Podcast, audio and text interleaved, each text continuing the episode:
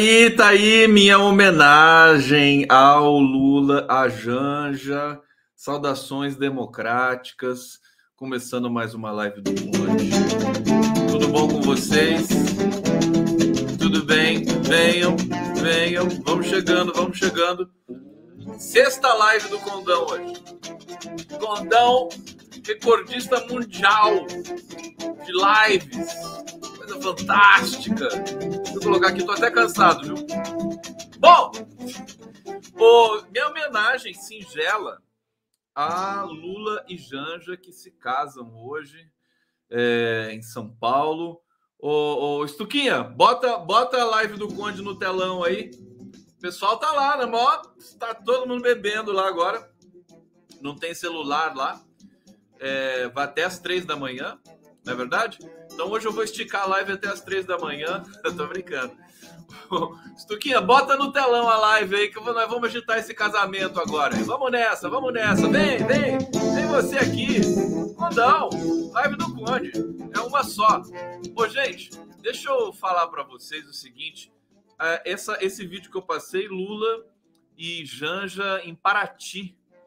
Que linda aqui a, ah, olha, olha que bonito o Lula dançando aqui. Deixa eu colocar para vocês de novo. Dança, Lula, dança, ó. dança, dança. Ele foi lá e dançou. Olha o estilo dele. Isso aqui já faz mais ou menos um ano, né? Daí ele vai, ele vai dançando, vai rodando, rodando. Aí ele vai chamar a Janja, quer ver, ó? Aí chama, foi aí que ele pediu ela em casamento, ó.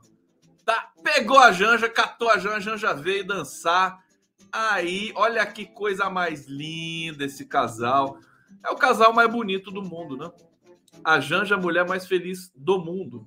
E o Lula merece essa felicidade. Como a Janja é linda. Ela é uma querida, ela é inteligente, ela é, enfim, uma artista, ela é, ela é maravilhosa. Olha só a foto aqui do casamento para vocês. Né? Diretamente do acervo do Estuquinha. Olha como tá linda a Janja. E o Lula de azul, tudo bonito. Olha aqui a Janja por inteiro aqui de noiva. Foto do Ricardo Stucker também. Aqui no detalhe. A Janja é linda demais, né? E ela é muito gente boa, ela é muito importante, ela é muito combativa e ela vai participar ainda mais é, da campanha, né? Sabe que tem uma interpretação. É, eu acho, eu, eu até não quero ficar falando muito no, no casamento, hoje, que eu acho que o Lula tem direito, ele a Janja tem direito a essa privacidade, sabe? Acho muito justo. Não cabe aqui. Hoje eu vou falar do Dória, vou falar do Sírio, do Ciro, vou falar do, do cenário eleitoral brasileiro. Mas uma palavra né, sobre, sobre Janja. Eu acho que hoje é um dia da Janja brilhar.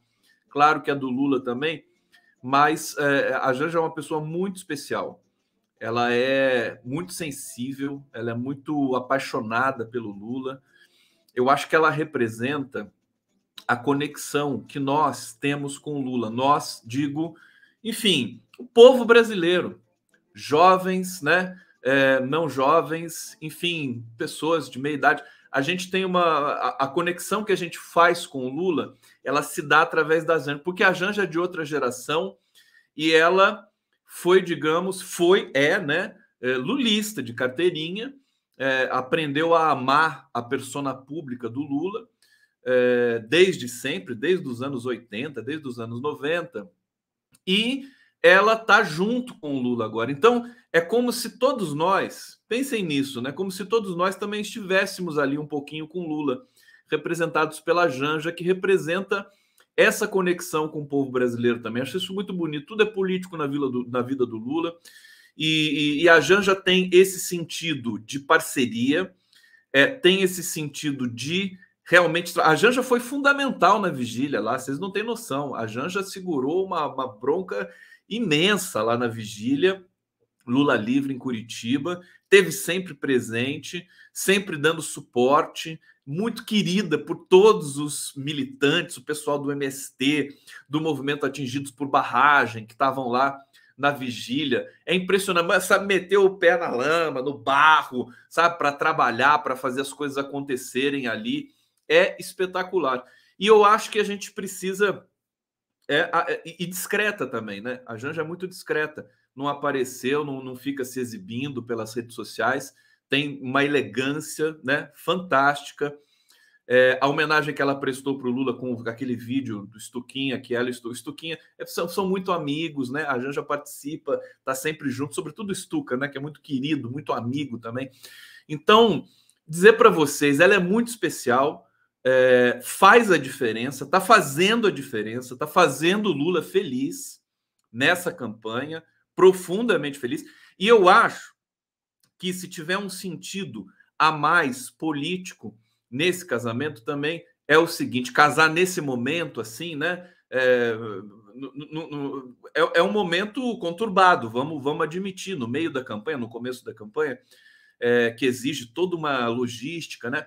Mas é, certamente houve uma decisão ali conjunta dos dois é, para demarcar institucionalmente esse amor e essa relação para que não haja confusão de um assessor dizer assim, mas o que, que a Janja está falando aqui?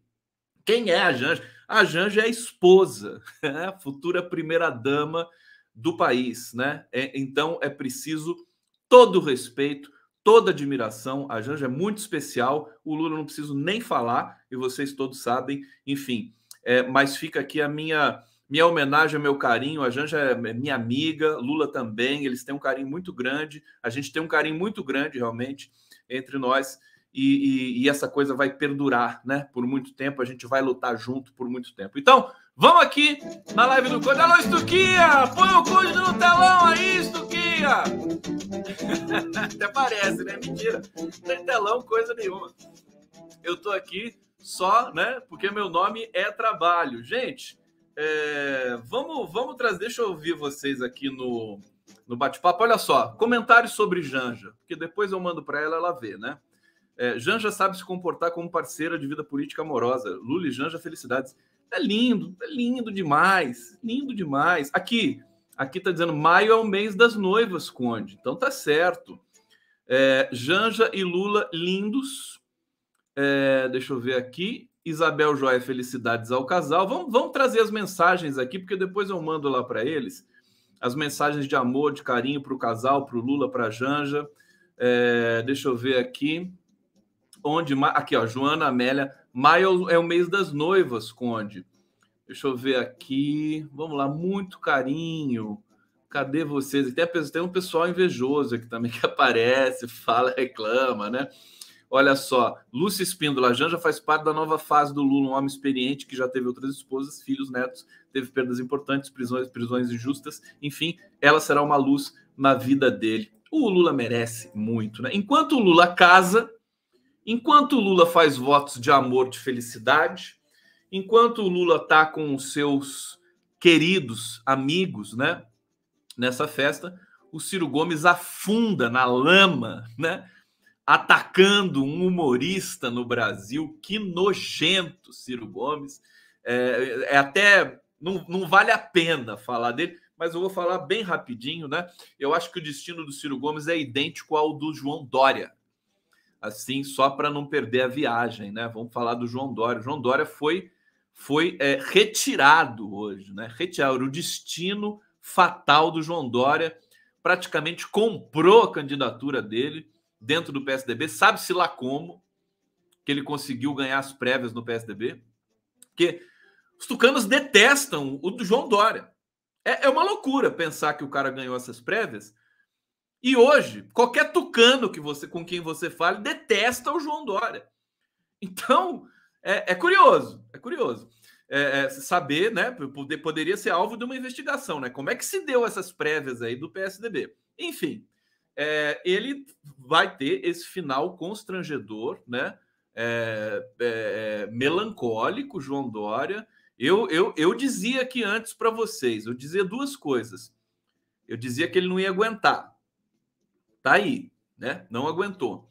É, e dizia que ele deveria, né, se ele tivesse instinto de sobrevivência, não renunciar ao governo do estado de São Paulo e se candidatar à reeleição. Também não iria ganhar, mas pelo menos ele tinha mais alguma sobrevida. Enfim, renunciou ao governo do estado de São Paulo, se lançou presidente nessa, sabe? E ele é inexperiente, como o Sérgio Moro já virou pó, não é nem notícia mais, está sendo investigado por fraude eleitoral.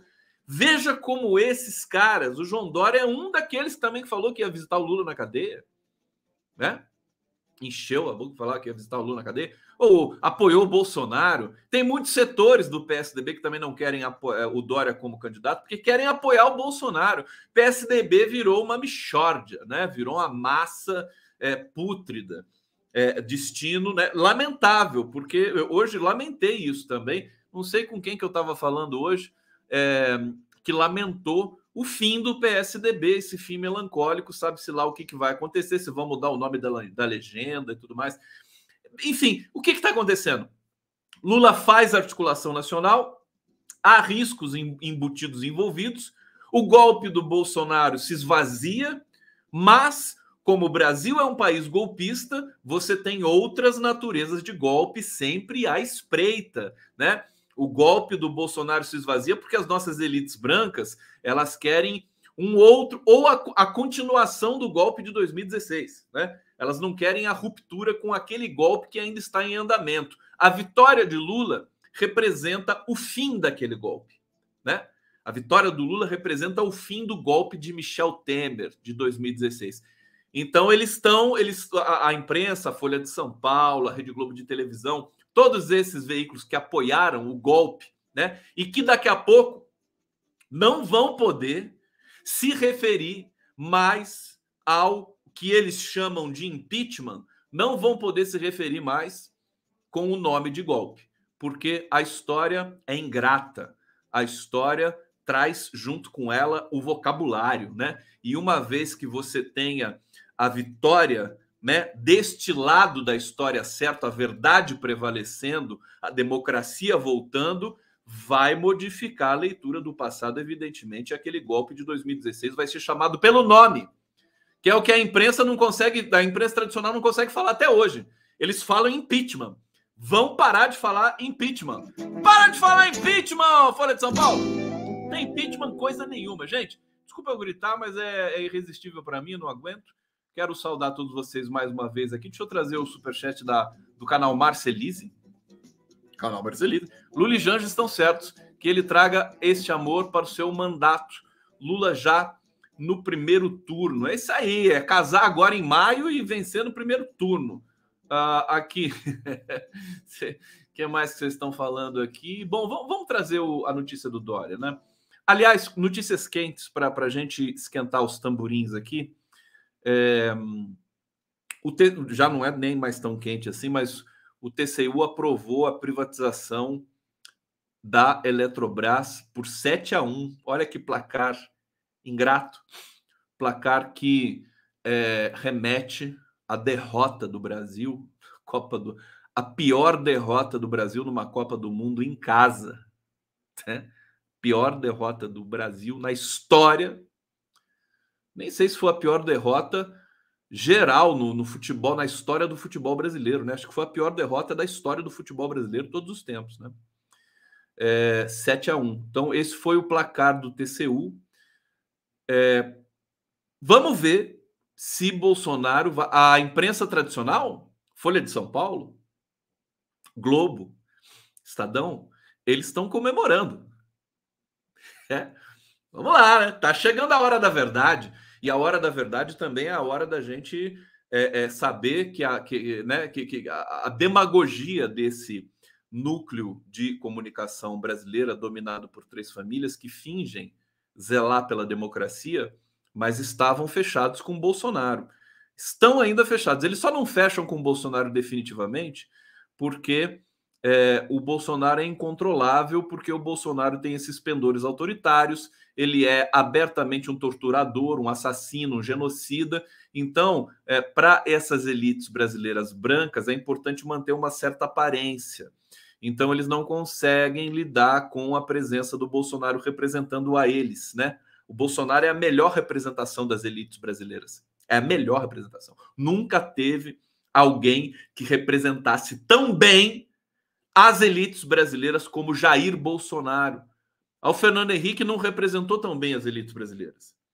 Porque as elites brasileiras são violentas, são, são mal educadas, são assassinas, né? São egocêntricas. O Fernando Henrique era egocêntrico também, mas eles, eles acham, eles se veem no Fernando Henrique, mas nem o Fernando Henrique, é a representação máxima da, da, das elites brasileiras, é o próprio Jair Bolsonaro. É justamente por isso que eles não querem, né? Abertamente a sequência de Jair Bolsonaro no governo. É, bom, TCU, vamos ver se eles vão dar sequência à privatização da Eletrobras. É uma privatização, privatização complexa, é, mas eles podem fazer isso na calada da noite. É, é só uma, uma transferência, a, a, a, rigor, é tecnicamente uma transferência de ações, mas é bom que os compradores se deem conta de que está chegando um novo governo neste país. Né? E independente até do perfil do novo governo, é, não se não se é, é, adquire, né? não se faz uma transação desse montante no final de um governo ilegítimo como o governo Bolsonaro. Né? É, a imprensa vai tentar ajudar muito o Bolsonaro nessa privatização da Eletrobras, porque eles estão de olho no dinheiro que vai sobrar dessa transação gigantesca e dessa transferência desse volume de usinas, né? É, é, um sem número, eu não tenho na cabeça aqui, se alguém tiver pode me falar aqui. É um sem número de usinas, de linhas de transmissão, de hidrelétricas, enfim, de administrações de certas, certas áreas do país, né? Que a Eletrobras tem. É, é muito, não, não, tem precificação assim é, no horizonte. Falou-se em 68 bilhões é, é, o TCU quis corrigir esse valor para 134 bilhões de reais, né?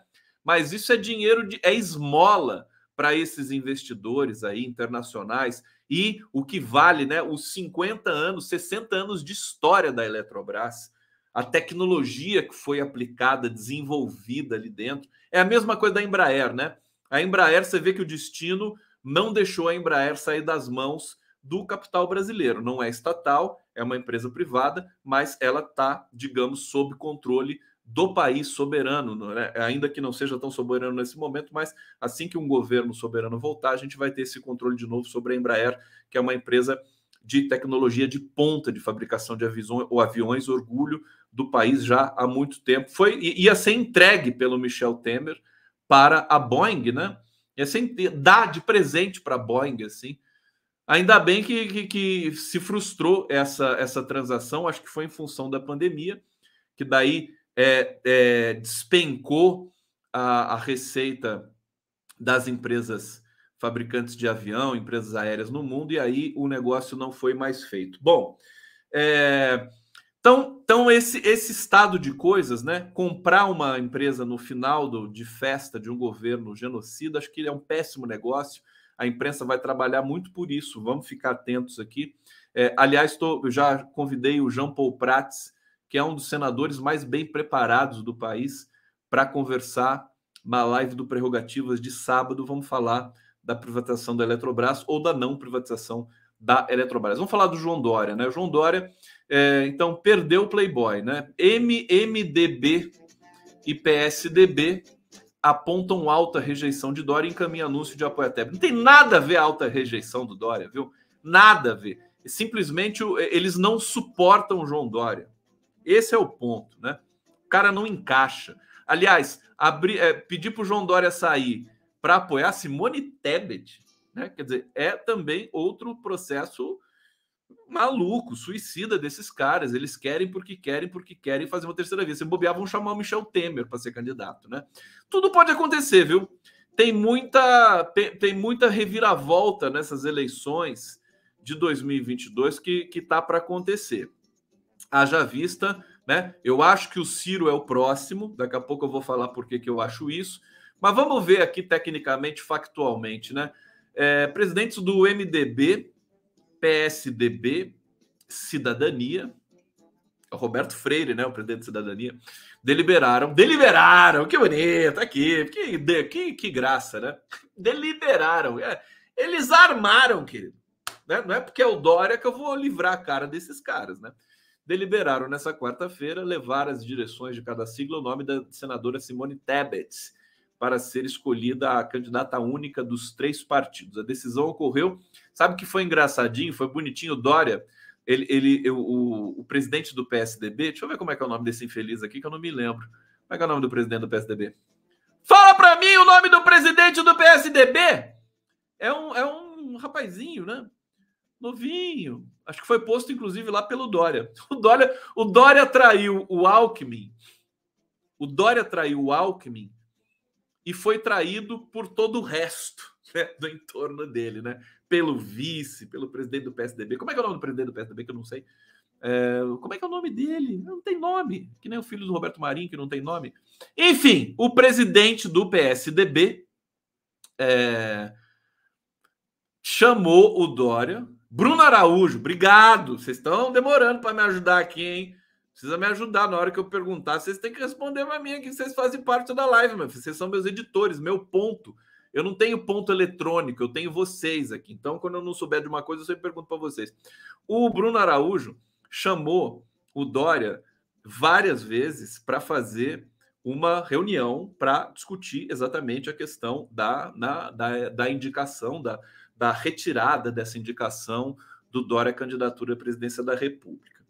O Dória recusou todas as vezes, disse que não tinha tempo, não tinha agenda. Você imagina, o presidente do teu partido te chama para uma reunião de emergência e você fala que não tem tempo e sai fazer campanha em Goiás, né? Vai fazer reunião de campanha. Quer dizer, o Bruno Araújo fez o que ele tinha que fazer. Falou: então, você não quer falar comigo, você tá fora, meu querido. Você tá fora. E aí, Cadê o Fernando Henrique para defender a candidatura do Dória agora? O Fernando Henrique tuitou dizendo que o Dória tinha direito e tudo mais. Né? A coisa não é bem assim, né? É, e aí nós temos essa situação. Dória não foi, tomou na cabeça, né? Já foi avisado que ele não é mais o candidato. Eles vão só oficializar isso brevemente. Aliados de Dória rebatem aqui, estão alegando que ele pontua à frente da MDB, mas não tem nada a ver com pontuação, né? É, é, isso é um pretexto, né? Para que se retire a candidatura do Dória. O Dória é um cara intratável ali entre eles, né? É, sem confirmar que a senadora Simone Tebet foi o nome escolhido, é, os presidentes do MDB, PSDB e Cidadania afirmaram ter chegado a um consenso que será levado para referendo das executivas e bancadas partidárias em reuniões na próxima terça, dia 24. É, essa é a primeira, portanto, estou com rinite aqui, viu, gente? É só a primeira é, das muitas reviravoltas que nós teremos ainda nessa eleição. Acho que a próxima é o Ciro Gomes e vou explicar agora por quê. Por quê? Bom, o episódio do Greg News, é, falei ontem para vocês, já elogiei o Greg News aqui várias vezes, dizendo que essa essa peça humorística sobre o Ciro Gomes é uma das coisas mais espetaculares que eu já vi é, na, no, no, na produção de humor brasileira, enfim é histórica, é muito talento da equipe do próprio Gregório do Vivier. É, bom, agora, os ataques do Ciro Gomes ao Gregório do Vivier neste dia de hoje, para mim, inviabilizam qualquer tentativa, possibilidade dele continuar defendendo uma candidatura à presidência da República. Ele e aquele Gustavo Castanhon, que é, é o leão de chácara. Imagina, o, o Ciro já é um sujeito violento, agressivo, né, ameaçador, né? E ele tem um leão de chácara virtual, que é o Gustavo Castanhon, que é mais agressivo, mais, é, é, enfim, desvairado do que o próprio Ciro Gomes. Os ataques que eles deferiram, desferiram ao é, Gregório do Vivier, enfim, não tem mais volta. Eu disse para o Leonardo Atucci hoje: olha, eu, quando o Kakai foi no Manhattan Connection e o, o, o Diogo Mainardi agrediu o Kakai e o Kakai deu aquela resposta ao vivo para o Diogo Mainardi, eu falei, falei aqui para vocês aqui na live, vocês sabem disso, né? É, falei, acabou o Manhattan Connection. De fato, demorou dois dias, a TV Cultura anunciou o fim do Manhattan Connection. Não tinha condições mais de prosseguir. Né? Foi muito constrangedor aquilo lá. Ora, é exatamente isso que está acontecendo agora com Ciro Gomes. É constrangedor demais um ataque a um artista brasileiro, sabe, que é muito querido, que já, que, que já fez já fez esquetes do Lula, de todo mundo, já imitou todo mundo, sabe? Que tem uma produção forte. A gente pode não gostar alguma, mas quando a gente não gosta de uma peça artística, de uma peça humorística, a gente não, a gente não vai lá tru, de maneira truculenta, entendeu? Agredir um cara. Você tá, o Ciro Gomes é um cara que pro, promove a violência no Brasil. O cara xinga, vai numa feira, sai xingando as pessoas. O, chega o, o, bolsonarista, chama ele de mito, o cara xinga a sua mãe, não sei o quê. Sabe? É violência gratuita para tudo que é lado, num país que já está profundamente é, é, afetado pela violência do presidente de turno. Então, olha, hoje, hoje de, de ontem para hoje, e sobretudo hoje, Ciro Gomes ele está com um problema grave mental. Né? não tem condições. Eu estou preocupado com a saúde mental dele. Então, é, mas eu estou dizendo isso porque, né? Não quero ficar gastando meu tempo com o Ciro Gomes, assim como vocês não querem também perder o tempo de vocês com isso. É, tem que ver para onde vai esse 7% do Ciro Gomes, né? Pela pesquisa Quest, esse 7% do Ciro Gomes vai é, em grande medida para o Lula, não, não 100%, mas acho que 50% vai para o Lula, porque cirista realmente detesta o PT. É uma coisa meio, meio é, estrutural assim. E é, eu, eu entendo que não tem mais condições, né? não tem a menor condição. A próxima pesquisa, depois de toda essa violência que o Ciro fica promovendo pelo país, pela internet, pelos twitters da vida, é, acho que ele vai, vai colher os frutos na próxima pesquisa de toda essa violência. Bom, vamos lá, tem mais notícia aqui para vocês hoje na live do Conde. Obrigado pela presença de vocês aqui. O Lula tá lá casando. Vamos ver a Janja de novo? Vamos ver o Lula e a Janja de novo? Olha só. Olha como a Janja é linda. Posso nem falar muito que o Lula fica com ciúme. Olha aqui no fundo, ó, dá para ver. Sabe quem que tá aqui no fundo? O Emílio de Souza e a Gabi, a Gabriela Duarte. Faz o prerrogativas aqui fazemos juntos a Gabi, queridíssima, tá linda aqui também, não dá para ver direito. Mas enfim, é isso, é a Janja, querida. A Janja é outro papo. É outro papo. Lula, imagina a felicidade dele. Tomara que eles estejam realmente se distraindo sem falar de política hoje, né? Sem falar de política hoje. Bom, vamos para mais notícia? Querem vinheta? Vinheta do Conde? Eu ainda não consegui fazer vinhetas novas para vocês porque não para. Quando não para, não para, não para. Vamos botar isso aqui para vocês hoje aqui. Atenção, 3, 2, 1, pronto.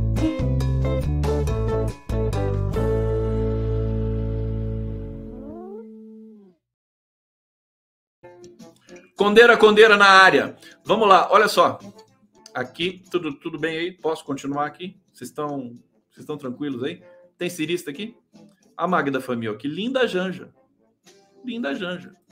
Claro, linda de viver. Aqui, cadê o comentário? Tadadã, tadadã, deixa eu ver.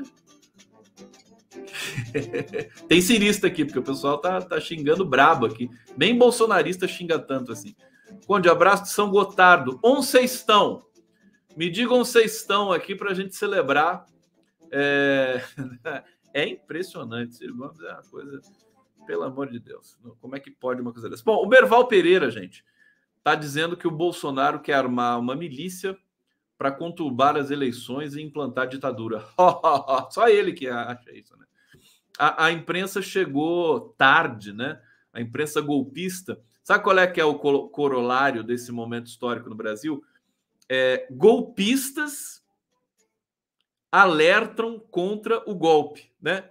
Folha, Globo, Estadão, Veja, isto é, golpistas alertam contra os golpistas de, golpistas de 2016 é, não querem o golpe de 2022, né, do Bolsonaro. Eles querem que continue o golpe deles lá de trás.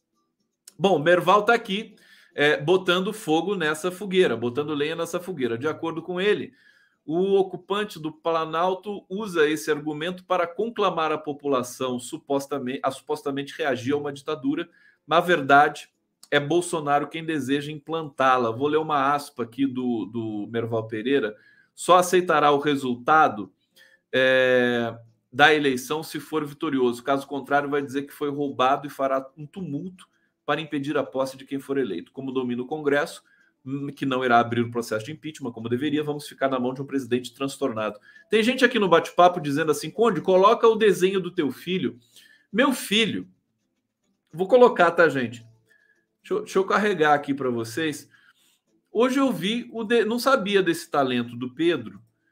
É, tô, fiquei emocionado. Meu filho é um craque de futebol. Ele joga no Juventus.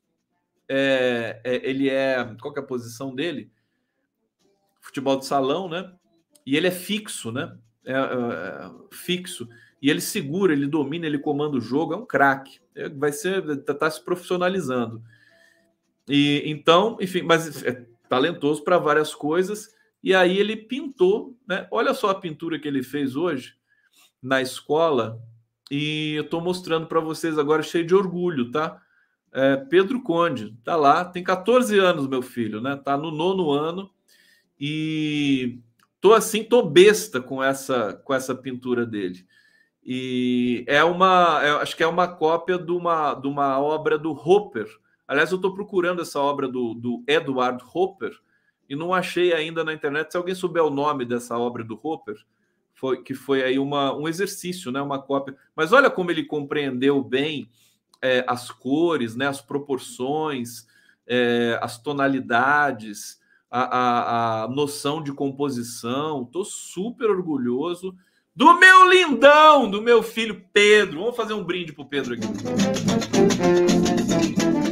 Sem.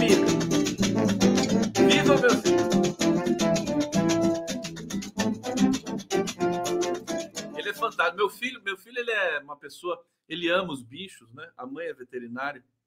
Ele, ele tem paixão por todos os bichos. Não pode ver filme que tem maltrato, maus tratos a bichos assim que ele para de ver na hora. É um cara muito especial. Ganhou, já ganhou o carinho do Lula, ganhou um livro do Lula e, e, e também do Raduan Assar, porque todos os meus ídolos, né? Não são, não gosto de falar que são ídolos, mas assim, as pessoas que eu, que eu tenho privilégio de ter algum convívio e, e quando, eu, quando eu peço alguma coisa para essas pessoas, tipo Lula e Raduan Assar, eu peço uma lembrança para o meu filho, não para mim, né? Porque é meu filho que vai continuar e eu, passarinho, condão passarinho.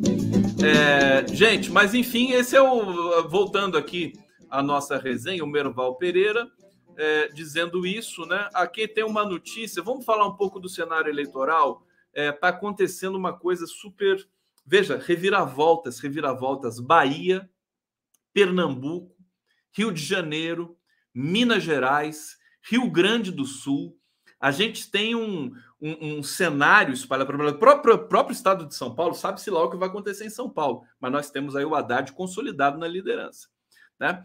É, mas vamos começar pelo, pelo Rio de Janeiro, né? Começar pelo Rio de Janeiro. Eu estou muito triste pelo que aconteceu. Eu acho que o Lula não é o maior prejudicado, talvez ele vai ser até o mais é, favorecido e quem vai ser o prejudicado nessa história toda é o Marcelo Freixo, que está lá no casamento, deve estar tá lá com. Né, tô, tomando cerveja lá. É, tomando champanhe, né? Champanhe de 130 reais, a imprensa, né? A imprensa ostentação ficou dando preço, dessa, tudo é coisa, em vez de falar da, do casamento, uma coisa bacana, assim, nós já está falando, né, tentando implantar a discórdia na cobertura do casamento do Lula. Bom, é, eu acho que quem leva pior nessa história, o que está acontecendo? O Alexandre Molon, Alexandre Molon, que é do Rede, que é do Rede não, ela é do PSB, desculpa, ele saiu do Rede e se filiou ao PSB para ser candidato a senador, não abre mão da, da, da, candidatura a senador, a coisa foi engrossando, engrossando, engrossando na aliança PT-PSB no Rio de Janeiro e chegou num ponto insustentável é, e a pesquisa Quest jogou por terra, creio eu, a possibilidade dessa aliança continuar. Você tem o é, presidente da Assembleia Legislativa do Rio de Janeiro, que é o André Siciliano, do PT, que tem Alessandro, desculpa, não é Alexandre, é Alessandro Molon. É, o, o, André Siciliano, que vai estar com a gente no Giro das Onze na sexta-feira, vai poder explicar isso tudo pessoalmente para vocês. É, mas é uma pessoa que tem apoio de 60 prefeitos do Rio de Janeiro, que tem uma ascendência boa, que é uma muito respeitado lá, que tem diálogo com várias várias frentes. Enfim, é um cara muito competente, uma talvez estrela em ascensão, embora ele possa ser mais velho que o próprio Alessandro Molon. É, e ele foi simplesmente tirado da, da, dessa possibilidade de ser candidato ao Senado pelo PSB, né? Por essa, por essa teimosia ali do PSB. Eu acho que, o, lamentavelmente, o Freixo está deixando escapar mais uma vez. Ele vai ter que ter muita fibra, vai ter que ter pulso. Eu, Freixo, candidato a governador, tem que ter pulso também, tem que ter algum comando da situação. Não pode deixar tudo na mão do partido, sabe? Tem que dar um rosto, tem que porque o Freixo saiu do PSOL justamente porque ele não controlava, ele não tinha como lidar com as, as dissidências ali dentro do PSOL e constituir uma, uma aliança que, eh, que, que pudesse chegar ao governo do Rio de Janeiro. Por duas vezes ele ficou no meio do caminho. Dessa vez estava tudo constituído. O apoio do Lula estava muito tempo já ali consolidado com o Freixo. E agora a gente tem uma situação que até tecnicamente do ponto de vista da pesquisa, dirigentes do PT, estrategistas de campanha, começaram a entender. O Washington Quaquá, que é presidente do, do, PT do Rio de Janeiro, nunca foi a favor dessa aliança com o PSB. Diga-se de passagem, agora ele está recebendo ali mais apoio nessa situação. Ele estava isolado, agora está recebendo mais apoio. É, o, o, fato de o, de o Freixo ter forte rejeição entre evangélicos, né? E isso afetar né, tirar mais votos do, do Lula do que acrescentar. O que se costuma dizer ah, é, é discutível, eu não tenho é, é, convicção, opinião formada sobre isso, mas o que se costuma dizer no caso do Rio de Janeiro é que Lula mais Freixo é uma soma zero, né? Os dois são de esquerda, os dois são progressistas. Então, o que, que acrescenta? Aliança de campanha aliança de campanha é justamente essa lógica do Lula de trazer o Alckmin, de trazer alguém do centro, de para você mesclar um pouco o voto e poder, porque esquerda, como disse o Ricardo Bruno, hoje jornalista fantástico de janeiro deu uma entrevista para gente, é, o, o, o espectro é, eleitoral, né, de qualquer lugar do mundo, isso é uma coisa meio universal, mas no Brasil é muito emblemático isso, né? É 30, 33% de esquerda, 33% de direita e 33% que fica ali na, na, na, área, na zona do agrião, hora vai para lá, outra vai para cá, hora vai para lá, hora vai para cá. Então você tem que disputar esse voto, porque os outros votos eles estão consolidados ali. Então, bom, Rio de Janeiro é isso. Eu acho que teremos reviravoltas. Não dá para fazer prognóstico ali. Eu lamento, eu espero que o Freixo e o Lula possam dar um jeito nessa nessa costura, mas agora nem sei mais se dá para fazer isso, porque é, algumas lideranças do PT estão vendo que o Freixo é uma não é tão é, ideal assim do ponto de vista eleitoral, né? Governar, se ele for eleito, governar junto é outra coisa. Bom, então digamos que o Rio é uma situação ainda em aberto. Vamos para Minas Gerais. Minas Gerais, o Lula fez um gol de placa. Ontem eu falei, ontem eu falei, Lula agarra Minas, né? Na véspera do casamento, Lula agarra Minas, quer dizer, não pode uma coisa, é uma pouca vergonha. Mas tá, tá brincando. Lula agarra Minas Gerais o estado de Minas, né? Porque trouxe o, é, o Calil, esse é Alexandre, né? O Alexandre Calil, candidato a governador, tem um desempenho fantástico quando tem um nome associado ao Lula. É, e aí o Lula se, é, é se une a um partido grande, que é o PSD de dado, né? PSD de dado, é, do Calil Minas Gerais, segundo colégio eleitoral do Brasil. Então a gente tem o Lulil, no, em Minas Gerais, já consolidado. Outra coisa, é, Bahia, né? Bahia, o ACM Neto está bem na frente, mas o Jerônimo, que é o candidato do, do PT, tem pouquíssimo conhecimento ainda da população. A campanha vai começar. A Bahia é conhecida por ter é, é, reviravoltas, né? O PT é muito forte na Bahia. A Bahia é espécie de reserva, né? É, é, do, do, da, da, política, da consciência política brasileira. Né? A Bahia dá, é 10, dá um show, né?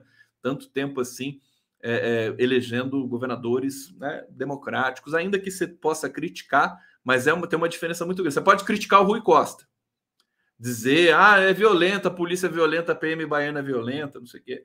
Mas ainda assim, a diferença de um governador do PT para um governador do PSL do DEM, do União Brasil, do PSDB, é gritante, né? Porque com o governador do PT você pode cobrar, Né? Você, pode, você não pode cobrar um governador do PSDB porque a polícia, a polícia militar é violenta, porque isso aí está no DNA deles. Agora, o Rui Costa você pode cobrar, e ele foi cobrado, né? Por algumas, alguns episódios dessa natureza. Bom, é, mas Minas, né? Eu acho que está mais simples ali. Tem muita coisa acontecendo, é, sobretudo a, a, turbinar o nome do Jerônimo. A pesquisa Quest já deu o Otto Alencar como favorito ao Senado é, na Bahia. Enfim, a Bahia acho que é, um, é, é, é, um, é uma solução, ela não é um problema.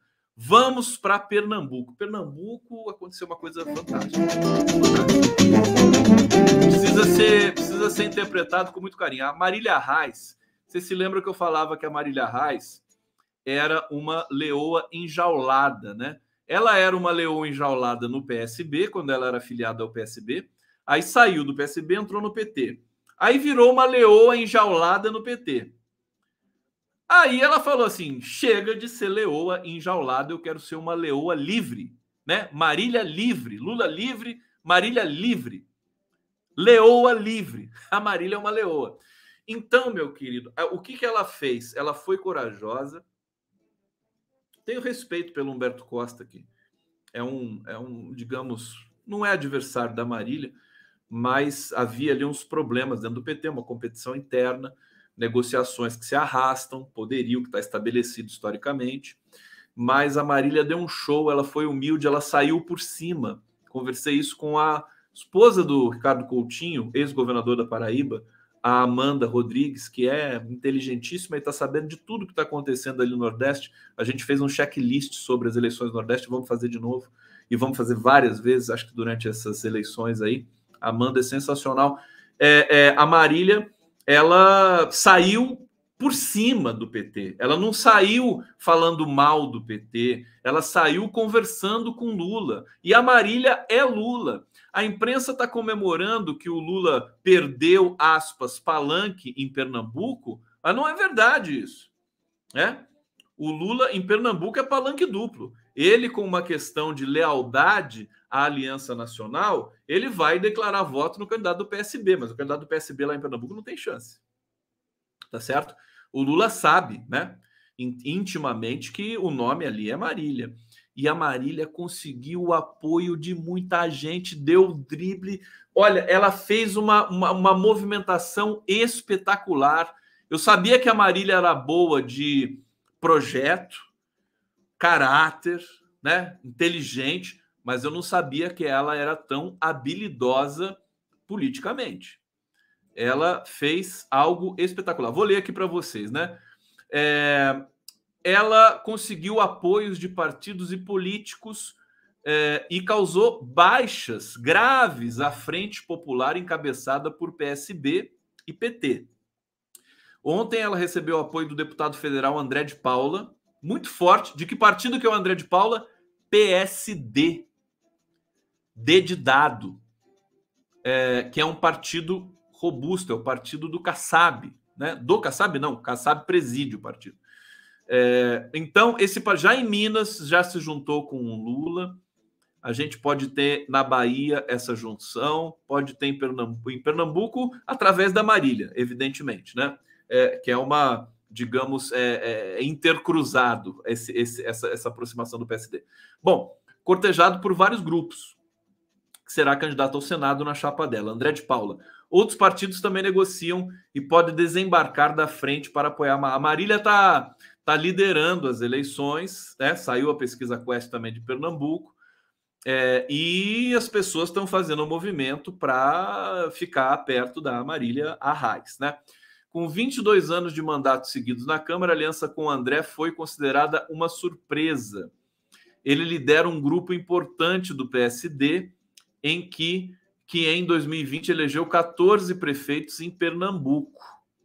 É, olha só, o partido era integrante da Frente Popular e cotado para disputar o Senado ao lado de Danilo Cabral. Tem gente de Pernambuco me assistindo aqui? Se quiserem comentar e trazer informações adicionais aqui, eu vou ter muito prazer em ler.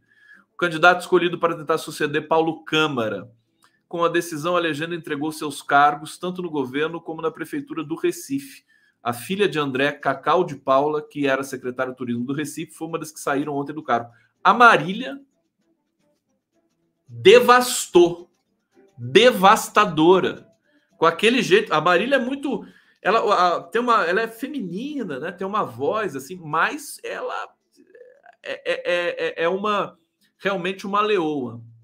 E na articulação política, ela fez esse trabalho é, muito forte, realmente. Né? Quanto mais quanto mais mulher progressista, a gente fala assim, é, vamos votar em mulheres, né? Mas mulheres progressistas, né? Não mulheres como a Damares Alves, né? Aí também é uma questão que a gente precisa né, é, é ter, ter um certo cuidado. Mas quanto mais mulheres progressistas na política, é, é, melhor, né? Entre uma mulher progressista e um homem progressista, com todo respeito, eu prefiro uma mulher progressista. Né? As mulheres têm uma, um cuidado maior com, é, é, enfim, orçamento, coisa pública, isso é histórico, né? atávico, é, é evolutivo, né?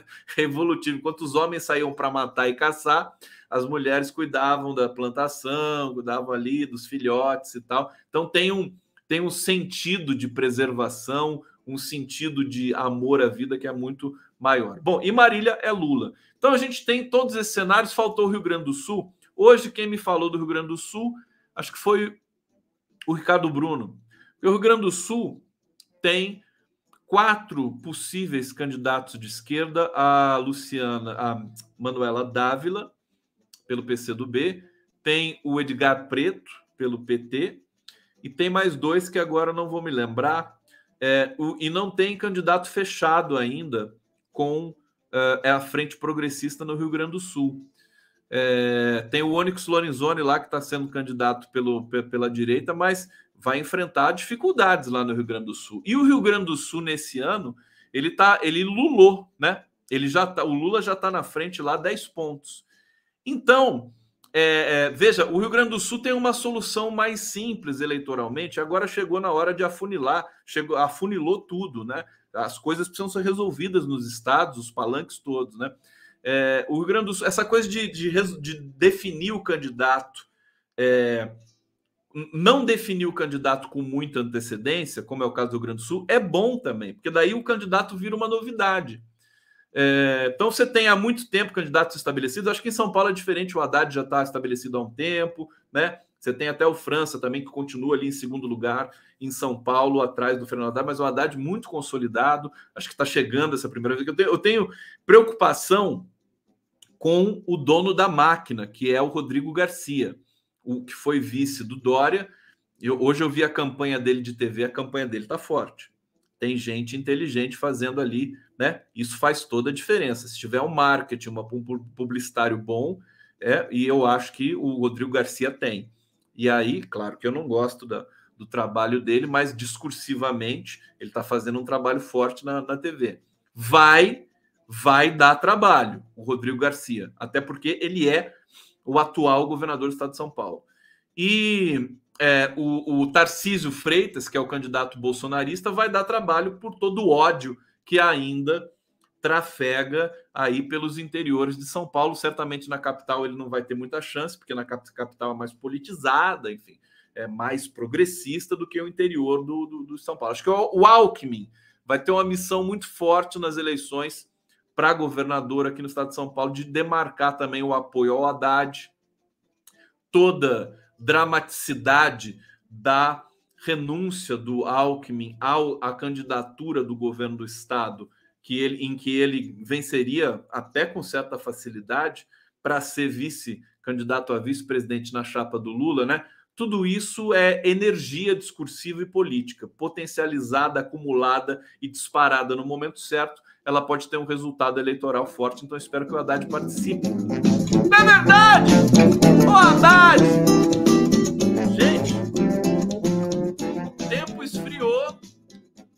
Condão rinitou.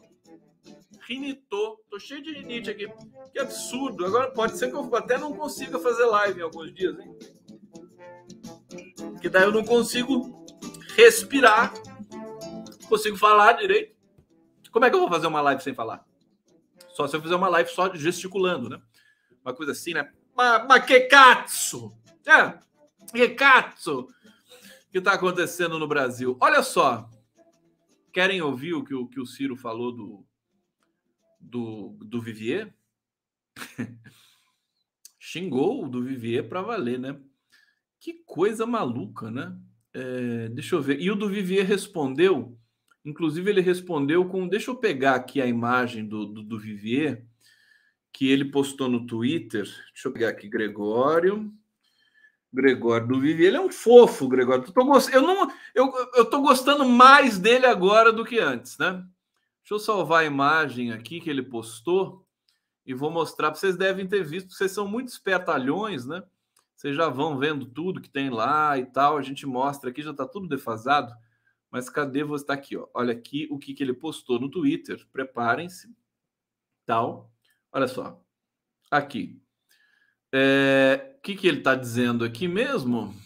Quer? Gregório destruiu minha candidatura.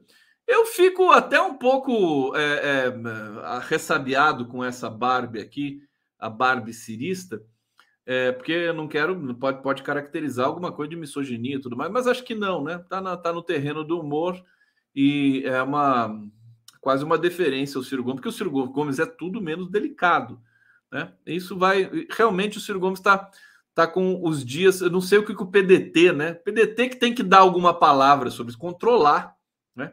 Controlar um pouco esse candidato aí desvairado. Bom, hoje, gente, não sei se vocês sabem, o Bolsonaro ele tá, ele tá, o, o Lenny Streck chamou o Bolsonaro de é, é, tá fazendo catimba judicial.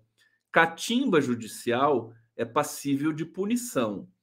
E isso já foi identificado por ministros do STF.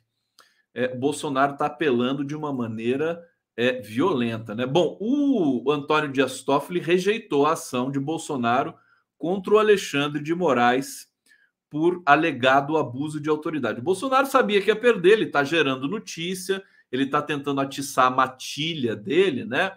De lobos, né? Com raiva, é, a doença, raiva, né? E mas é, é, tá em parte está conseguindo. Né? Depois dessa negativa do STF, rápida, ele acionou a PGR, o Augusto Aras, para entrar com esse pedido aí de, de digamos, de, de, de definir o, o é, Alexandre de Moraes como alguém que está abusando do poder. Bolsonaro aciona a PGR após STF rejeitar processo contra Alexandre de Moraes. É, ele está entrando numa zona muito obscura, de muito confronto, confronto sistemático com as Supremas Cortes brasileiras, com as altas cortes brasileiras. É, é, é, é um estresse muito grande. Eu acho que essa técnica, essa tática, ela está começando a não dar mais certo. Chega uma hora que você tem uma fadiga de material. É, então eu acho que é, ele continua tentando porque ele não tem outra alternativa. Ele não pode começar a fazer um discurso assim, não, vamos combater a fome agora, essa altura do campeonato. É, então ele vai continuar tensionando. Os ministros responderam, Faquim, né? As respostas não são tão boas. A verdade é essa. Faquim, Barroso, é, o Alexandre dá uma resposta boa, atravessada e tudo mais, mas Fux, né? São respostas que são meio até ambíguas, mas o fato é que elas vão sendo dadas diariamente, né? O tempo todo. São ontem teve resposta do STF, do TSE, hoje teve resposta do TSE, do, do STF, anteontem, tal. E, e no conjunto, na acumulação, elas vão produzindo um efeito. Elas vão produzindo um efeito. Então eu estou sentindo nesse momento que o Bolsonaro está muito isolado mesmo nessas intentos dele de é, estressar o, o, o, a relação política com os outros poderes para deixar sempre essa ameaça de golpe no ar. Estou é, achando que não vai dar mais certo. Eu começo a me preocupar, assim como o Fernando Horta, que manifestou aqui também a preocupação, começo a me preocupar mais com o golpe que as elites podem dar, né? é, eles não vão aceitar o Lula tão facilmente assim, eles vão dificultar muito né, a, a, a vida do Lula, não só no período pré e no período durante as eleições, como no período também que eventualmente ele tiver a vitória nessas eleições de 2022. Gente! Live não pode! Tudo bem aí? Vocês gostam da Marília Reis? Bom, vamos, vou, vou, terminando aqui. Amanhã tem um dia longo de trabalho. Estou terminando meu trabalho de hoje, seis lives.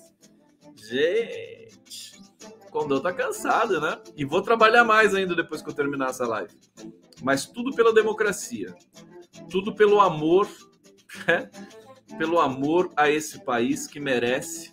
Você vê o desenho do meu filho hoje, tudo começou a minha, o meu mergulho nas redes e tal, para gente, né, para denunciar, para romper com os, os falsos amigos que, de, que, que atacaram Dilma, Lula. Não foi fácil, não foi fácil para ninguém que rompeu com esse com essa legião de boçais, né, que destruíram a democracia brasileira. Tive que romper com muitos é, amigos de infância, amigos né, do, do, do, círculo social de turno, né? Mas eu fiz essa decisão e é uma das decisões em que eu mais me orgulho de ter feito na minha vida, é porque eu fiz uma decisão assim: não vou deixar o meu filho, né?